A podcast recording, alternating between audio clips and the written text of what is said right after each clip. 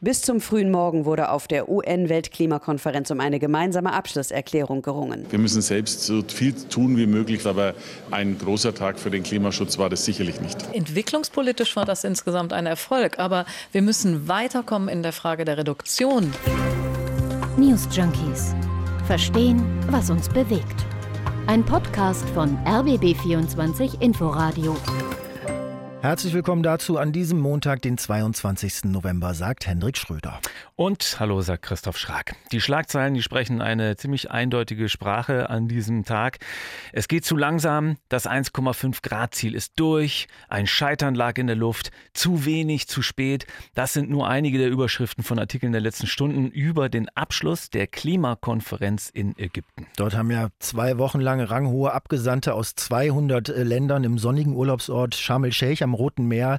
Ja, was haben die gemacht? Die haben appelliert, die haben gestritten, die haben blockiert. Zwischendurch sah es so aus, als scheitert das ganze Ding. Und gestern Abend ist dann doch noch ein Abschlussdokument zustande gekommen. Also gestern am Sonntag. Aber man muss sich schon fragen, was dieses Papier, was da zustande gebracht wurde, am Ende wirklich wert ist. Weil wir sind jetzt Ende 2022 schon bei einer Erderwärmung von 1,1 Grad. Es ging die ganze Zeit in diesen Konferenzen um nichts anderes als auf 1,5 Grad das Ganze zu mhm. begrenzen. Wir mhm. stehen also 0,4 Grad vor dem selbst äh, gesetzten Limit. Und das bei der inzwischen 27. Konferenz. Also es müssen schon entschiedene Schritte sein, die da eigentlich beschlossen werden, aber das wurde offenbar versäumt. Nur, was wurde denn jetzt konkret beschlossen und mhm. was fehlt? Ja. Und was heißt das für den Kampf gegen den Klimawandel? Darüber sprechen wir heute bei den News Junkies. Lass uns zuerst mal schauen, was denn die konkreten Ergebnisse dieser Weltklimakonferenz sind. Ein paar gibt es ja. Lass uns das mal zusammentragen. Also wenn man da drauf guckt, dann müsste man die Konferenz eigentlich für gescheitert erklären, wenn da nicht ein zentraler Punkt wäre, für den schon seit 30 Jahren gekämpft wurde. Und das ist ein Topf mit Geld für den Ausgleich von Klimaschäden. Also für Schäden durch Dürren, durch Überschwemmungen, durch Stürme, aber auch durch steigende Meeresspiegel, Wüstenbildung. Ne? Also für all die Katastrophen, die ja jetzt schon häufiger als früher vorkommen und die aber noch mehr werden, je heißer die Erde wird. So sieht's aus und äh, die manche Länder vor allen Dingen mehr treffen als andere. Und dafür soll es jetzt eben einen Fonds geben, um diese erwarteten Schäden abzumildern. Hm. Äh, das Geld soll aber nicht allen Ländern zugutekommen, sondern ausschließlich Entwicklungsländern, die besonders gefährdet sind, besonders ja. verletzlich sind, heißt es da, und wenig eigene Ressourcen haben. Also sonst könnten zum Beispiel ja die USA regelmäßig für Schäden durch Hurricanes ja, entschädigt ja. werden aus diesem Topf oder, oder Deutschland bei Hochwasser und das soll nicht der Sinn äh, und Zweck sein. Also diese Frage allein hat ja schon für riesige Debatten gesorgt, würde ich mir später auch nochmal äh, ein bisschen mehr in Detailtiefe anschauen, weil es war im Grunde der größte Streitpunkt und auch Hauptauslöser dafür, dass die Konferenz ja nochmal verlängert werden musste um fast 40 Stunden, mhm. weil es da ums Eingemachte ging. Also nicht nur die Frage, wer bekommt was, sondern vor allem auch, äh, wer zahlt wie viel ein. Also äh, China zählt ja offiziell noch als Schwellenland zum Beispiel mhm. und wollen eben nicht einbezahlen zahlen, denn Schwellenländer zahlen da nicht ein. Dabei sind sie aber inzwischen weltweit der größte Emittent von Treibhausgasen. Und das ist ja jetzt auch immer noch nicht geklärt, auch nicht nach dieser Verlängerung von 40 Stunden. Klar ist nur, den Fonds soll es geben und er soll an Entwicklungsländer nur auszahlen. Darauf hat man sich hm. immerhin geeinigt, aber ja. alles andere vertagt. Eine Übergangskommission soll jetzt bis zur nächsten Konferenz Ende 2023 in Dubai dann Vorschläge erarbeiten dafür und darunter dann eben, wer soll zahlen und wie groß soll ja. der Topf überhaupt ja. werden. Das ist alles noch völlig unklar. Es ist aber trotzdem eine Errungenschaft dieses Gipfels. Also oder die eine Errungenschaft, kann man vielleicht sagen. Alles andere ist total mager. Äh, die Erderwärmung soll deutlich unter 2 Grad liegen, möglichst bei maximal 1,5 Grad, so heißt es dann, möglichst. Mhm. Ja, also Wegmarke dafür soll weiterhin sein, drastische Reduktion der Treibhausgase bis 2030 und Klimaneutralität bis 2050. Ja, drastisch in Anführungszeichen. Es ist aber auch nur eine ja, Wiederholung der Ziele, die vorher schon da waren. Und was fehlt, ist ja die endgültige Abkehr von fossilen Energien und gleichzeitig die Verpflichtung zu erneuerbaren Energien. Davon ist nichts drin. Das ist immer noch nicht beschlossen. Stattdessen ist im Abschlussdokument äh, die Rede von einem sauberen Energiemix. Und wie unsere Kollegin Lena Petersen von vor Ort aus Sharm el-Sheikh berichtet, ja. wurde lediglich die wichtige Rolle der erneuerbaren Energien hervorgehoben. Aber es werden auch äh, treibhausgasarme Technologien Energien erwähnt und dahinter verstecken sich dann auch wieder fossile Energien, die einfach ein bisschen effizienter gemacht werden und dadurch dann einen grünen Anstrich bekommen. Also das ist dann sozusagen auch Lobbyistensprache, die da Eingang gefunden hat in dieses Dokument. Also Entschuldigung, aber genau deswegen musste ich gerade so lachen, als du von dem sauberen Energiemix mhm. sprachst, weil genau das ist es, das ist Lobbysprech. Und dieser Lobbysprech, der ist äh, kennzeichnend wohl für das, für das gesamte Dokument. Also nach und nach soll weniger Energie aus Kohle genutzt werden, heißt es. Aber zu Energien aus Öl und Gas, was genauso mhm. fossile mhm. Energien sind, steht überhaupt nichts in dem Plan, geschweige denn zu einem Abschied von eben genau diesen Energiequellen. Bevor wir zu den ganzen Defiziten kommen, steht noch was auf der Habenseite?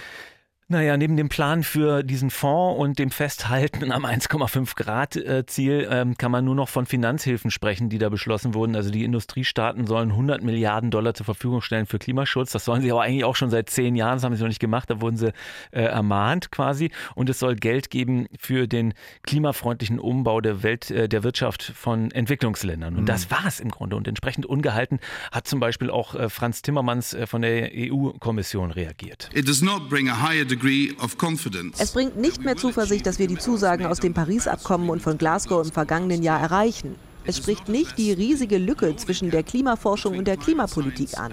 Die EU ist hier angetreten, damit wir uns auf starke Aussagen einigen und wir sind enttäuscht, dass wir das nicht geschafft haben.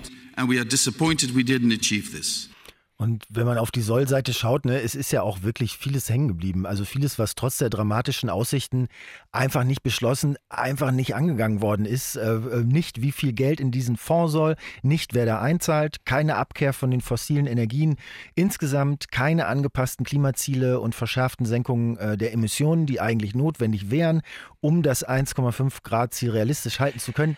Nix. Und, und, ich finde, das muss man sich wirklich mal auf der Zunge zergehen lassen. Also die Konferenz, die gibt es wegen einer Krise, die durch den massiven Einsatz von fossilen Energien überhaupt erst da ist. Ja. Und dann wird auch auf Ausgabe 27 nicht beschlossen, dass wir aus diesen fossilen Energien aussteigen müssen. Also es ist, es ist wie ein schlecht geskripteter mhm. Witz, wenn man jetzt mal mhm sich das also im Comedy-Bereich bleiben möchte. Ja. Also wenn du Wissenschaftlerinnen und Wissenschaftler dazu anhörst, wie man das 1,5 Grad Ziel überhaupt noch halten kann und nochmal, wir sind ja jetzt schon bei 1,1, ne?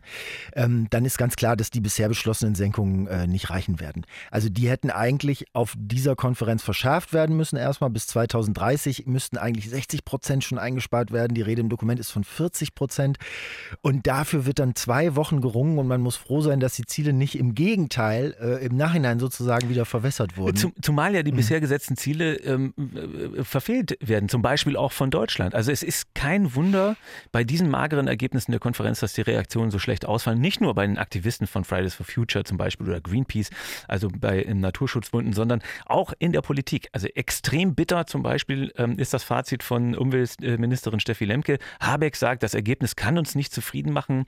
Naja, der wurde ja auch von Aktivisten, Aktivistinnen auf der Konferenz attackiert, ne, für seine Shoppingtour äh, äh, wegen der Gaskrise. Ja, genau, war auch nicht der Einzige. Aber Annalena Baerbock, äh, die ja mitverhandelt hat in Sharm el-Sheikh, ähm, hat auch nur mit Mühe Positives an diesem Ding finden können. Das ist ein Ergebnis mit Hoffnung, aber auch mit großer Frustration, weil wir Dinge, die wir bereits erreicht hatten, von einigen Ländern plötzlich wieder in Frage gestellt wurden. Und weil wir alle wissen, dass wir unsere Anstrengungen mehr als verdoppeln müssen. Also es ist skurril. Von dieser Verdoppelung ist nichts in Sicht, obwohl man eben das weiß, dass das notwendig ist. Es stellt sich nur die Frage, Warum eigentlich nicht? Ja. Also was funktioniert an dieser Konferenz nicht, dass dort mit eindringlichen Worten vor den Folgen der Klimaerwärmung gewarnt wird? Ganz am Anfang sind ja immer große Reden ne? und mhm. man wird darauf eingestimmt, was eigentlich los ist und worum es geht. Ja. Aber dann äh, legen die Leute die Hände in den Schoß. Lass uns doch mal auf äh, noch mal weiter auf die Reaktion schauen. Also ähm, es waren ja 200 Länder vor Ort. Wer, wer die Ergebnisse da jetzt wie kommentiert und ja. vor allen Dingen auch darauf, wer da eigentlich blockiert. Ja. Denn es ist ja Tatsache, wie schon gesagt, dass das Ergebnis unbefriedigend ist. Ja, also die EU und auch Deutschland damit hatten sich ja eigentlich ganz was anderes vorgenommen für die Konferenz, äh, als jetzt rausgekommen ist. Die wollten scharfe Pläne, strengere Pläne, wer bis wann wie viel reduzieren muss, auch genauere Pläne, wie viel fossile ab da und da nur noch benutzt werden dürfen. Also ungefähr so, wie es ja in der EU schon ist, nur eben auf weltweiter Ebene. Hat nicht so geklappt. Also Bundeswirtschaftsminister Robert Habeck von den Grünen, den hören wir jetzt nochmal, der bewertet die Ergebnisse am Ende so. Ich glaube, sie hat zwei Botschaften. Das eine ist, man kann nicht wirklich zufrieden sein mit dem, was erreicht wurde. Es reicht einfach die Entschlossenheit und die Dynamik nicht, um die globale Erderwärmung global zu bekämpfen. Und andererseits wurden relative Fortschritte erzielt und teilweise das Schlimmste verhindert, auch weil Europa und Deutschland äh, klug verhandelt hat an der Stelle relative Fortschritte. Das ist dann auch so ein Politikersprechen, ne? um mhm. das irgendwo dem noch eine positive Wendung zu geben. Äh, hier Bundesentwicklungsministerin Svenja Schulze von der SPD auch Sie mit einem gemischten Fazit. Entwicklungspolitisch war das insgesamt ein Erfolg, aber wir müssen weiterkommen in der Frage der Reduktion der Treibhausgase. Und da geht es einfach zu langsam vorwärts. Da sind noch zu viele Blockaden. Also Stichwort Blockaden. Mhm. Saudi-Arabien wird ja vor allem stark kritisiert. Die, die haben einfach mal blockiert, dass in der Abschluss, äh, Abschlusserklärung die generelle Abkehr eben auch von, wir haben es schon gesagt, von Öl und Gas ja. festgehalten Ach, wird. Sehr erstaunlich. So, äh, klar, als große, großer, größter Öl Exporteur der Welt, ist natürlich äh, da ein ganz handfestes finanzielles Interesse. Auf der anderen Seite standen 100 Länder, äh, die das aber sehr gerne in der Erklärung gehabt hätten. 100 Länder. Ja. Aber Saudi-Arabien hat sich ja. dennoch durchgesetzt. Naja, ich, ich, glaube, deren Strategie ist ja zweigleisig, so wie ich gelesen habe. Ne? Also die versuchen so lange wie möglich Öl zu exportieren und natürlich äh, dementsprechend dafür zu sorgen, dass es da keine Hemmnisse gibt und sich gleichzeitig aber für die Erneuerbaren in Stellung zu bringen, ja. wenn es dann eben. Wusstest du das? Hm. Ich habe ich hab gelesen, Saudi-Arabien ähm, hat gerade die Strategie, die kaufen billig Öl ein von Russland weil die das billig verkaufen wollen, für ihren eigenen Bedarf, damit sie dann aber mehr von ihrem eigenen Öl, aber teuer auf dem Weltmarkt verkaufen können. Ja, ich mein, das äh, vielleicht nur am Rande. Ist kaufmännisch ist das doch sehr klug, oder nicht? Also Außenministerin Baerbock äh, von den Grünen, jetzt mal weiter zum Thema, hat gesagt, ähm, dass es schon ein Erfolg sei, dass man die Ziele, die man zuletzt bei den Klimakonferenzen in Glasgow und Paris äh, abgemacht hätte, dass man die nicht aufgeweicht hätte jetzt. Das mhm. wäre schon ein Erfolg. Man darf bei all dem wahrscheinlich auch nicht vergessen, dass gerade in diesen Zeiten ne, von Krieg, von Inflation, äh, diejenigen, die Klimaschutz und Co. wieder hinten anstellen wollen, ähm, dass die durchaus Aufwind haben. Ne? So nach dem Motto, also äh, jetzt müssen wir uns wirklich erstmal darum kümmern, den Wohlstand zu bewahren. Das rinnt uns gerade alles aus den Fingern ja. und dann können wir uns wieder ums Klima kümmern. Ja, also nach wie vor als einziger Erfolg wird von allen eigentlich dieser Fonds gewertet mhm. für vom Klimawandel besonders betroffene ja, Länder. Das ist ja auch gesagt, das, was ja. die Entwicklungsministerin mit entwicklungspolitisch war das schon ein Erfolg gemeint hat im Grunde. Davon hat sie gesprochen, von was anderem kann sie nicht gesprochen haben. Also von Klimagerechtigkeit wurde da gesprochen, die man versuche dadurch herzustellen. Den Begriff Finde ich auch eigentlich ganz gut. Da hatten äh, ja die USA zum Beispiel lange blockiert und wollten da gar nicht drüber verhandeln. Allerdings ist das ja auch noch unklar äh, nach wie vor, wer wem wie viel da ja, ja. überhaupt zahlt, Na, wie hoch dieser ja, Topf da irgendwie sein wird. Na, haben wir vorhin ja schon gesagt, aber ich weiß auch nicht genau, ob man jetzt im Detail auf so einer Konferenz das beschließen kann. Ne? Also es kümmert sich ja jetzt eine, eine Kommission darum, das auszuarbeiten. Tatsache ist auf jeden Fall, dass China nicht zahlen will. Und das finde ich eigentlich ganz interessant, sich das noch anzugucken, weil China sich ja weiterhin als Entwicklungsland sieht und und einstufen lässt. Und Entwicklungsländer müssen nun mal nicht zahlen. Mhm. Da gibt ja auch Sinn, dass die nicht zahlen müssen. Das wurde vor 30 Jahren im Kyoto-Protokoll so festgehalten. Vor 30 Jahren. Das, das, China heute ist aber nicht mehr das China von vor 30 ja. Jahren. Wir haben das ja vorhin schon weit gesagt. Weit weniger Fahrräder zum Beispiel unterwegs in China. Ja, und weit mehr Autos. Mhm. Nicht zuletzt auch deutsche riesige Luxuskorossen, mhm. aber das ist nur am Rande. Also China ist mittlerweile der größte Verursacher von Treibhausgasen und es ist so wahnsinnig, dass sie dann trotzdem sagen, nee, wir wollen im Zweifel gerne aus diesem Fonds noch Geld bekommen, weil wir hatten es schon auch ganz schön schwer mit Umweltereignissen, naja, wollen aber nichts einzahlen. Das Eigeninteresse liegt halt ganz vorne. China will sich die Chance nicht verbauen, will äh, selbst Ausgleichsgelder haben, vielleicht irgendwann an. Und ich finde, eins muss man dabei allerdings auch sehen, äh, also beim Fingerzeig auf China. Erstens, äh, Deutschland verletzt seine Ziele selbst und zweitens auf China jetzt bezogen, die stoßen ja auch deswegen so viel CO2 aus, weil sie Billigprodukte für den Weltmarkt produzieren. Und natürlich auch für uns, das heißt, Teile unserer CO2-Emissionen sind äh, ausgelagert sozusagen. Da hergestellt. Werden, genau.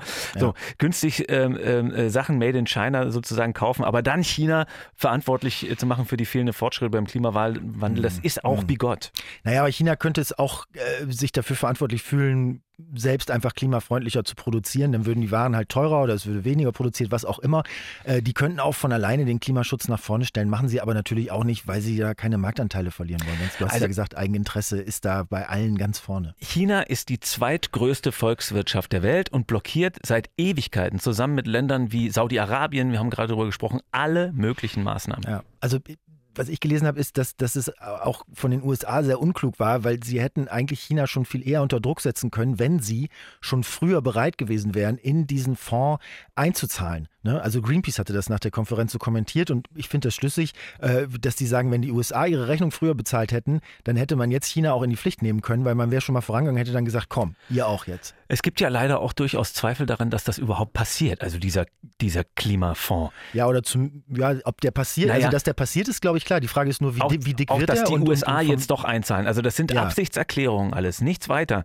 Ähm, um, und äh, Präsident Biden braucht ja zu Hause auch irgendeine Mehrheit, um Geld in den Klimafonds reinzupacken. Es ist ja auch nicht garantiert, dass er die bekommt, jetzt mit veränderten Vorzeichen auch in den Vereinigten Staaten. Also die Klimapolitik in den USA wird ja, äh, wie ich gelesen habe, relativ stark vom Kongress bestimmt, sodass die tendenziell eher wenig klimafreundlichen Republikaner da schon eine ganze Menge mitzureden haben.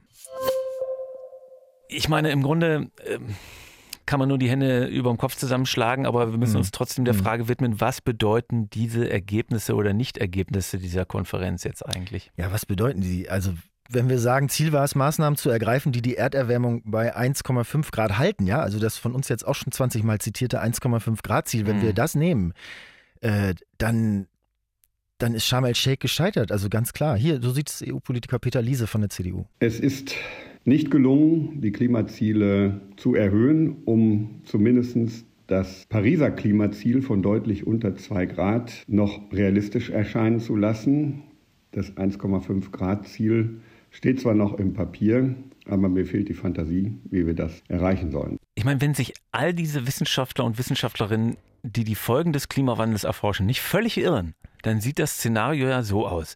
Wenn dieses 1,5 Grad Ziel nicht erreicht wird, dann werden Gletscher und ewiges Eis in der Arktis schmelzen, dann werden Wetterphänomene noch extremer, die Ernten schlechter, diese 1,5 Grad, die kommen ja nicht irgendwo her, das sind, das ist die Schwelle, wo es sehr wahrscheinlich beim Klima so diese Kipppunkte Ja, gibt, die dann ja. ganze Kettenreaktionen auslösen und nicht mehr nur Ja. einzelne und regionale Folgen haben. Dann. Also was ich gelesen habe, ist, dass wir derzeit auf dem Weg zu 2,7 Grad Erwärmung Und sind. das soll schon ein Fortschritt sein gegenüber äh, vor, von vor 20 Jahren. Also Mujib Latif, ähm, weißt du, ne, der Klimaforscher von Mhm. der Uni Kiel, relativ bekannt. Also der meinte wohl eher bei drei Grad. Ja, also 3 Grad steuern wir hin, 1,1 Grad stehen wir aktuell und mit dem, was in Sharm el-Sheikh beschlossen wurde, um zu deiner Frage zurückzukommen, was das jetzt eigentlich alles bedeutet und so, ähm, das ist also da schon mit eingerechnet, ne? was, da, was, was da beschlossen wird. Also es geht jetzt wirklich um Zehntel Grade, die man noch versuchen muss irgendwie zu begrenzen, weil klar ist, jedes Zehntel mehr äh, äh, Erwärmung bringt mehr Zerstörung, beziehungsweise andersrum. Und ich finde das so bitter. Also, dass auch diese Konferenz nichts gebracht hat,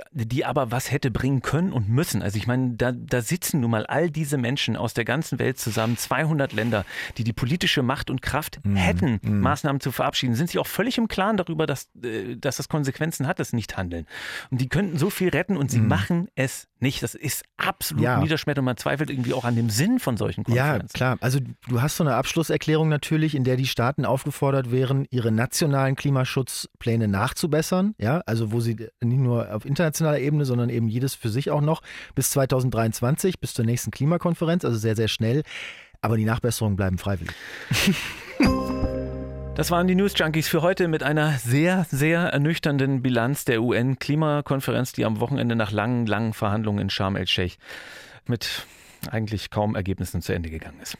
Morgen gibt es eine neue Folge News Junkies mit uns. Bis dahin sind wir für Lob, Kritik und Meinungen sehr, sehr gerne erreichbar über newsjunkies.rbb24inforadio.de. Bis morgen also, sagt Christoph Schrag. Bis morgen, sagt Henrik Schröder. Ciao, ciao.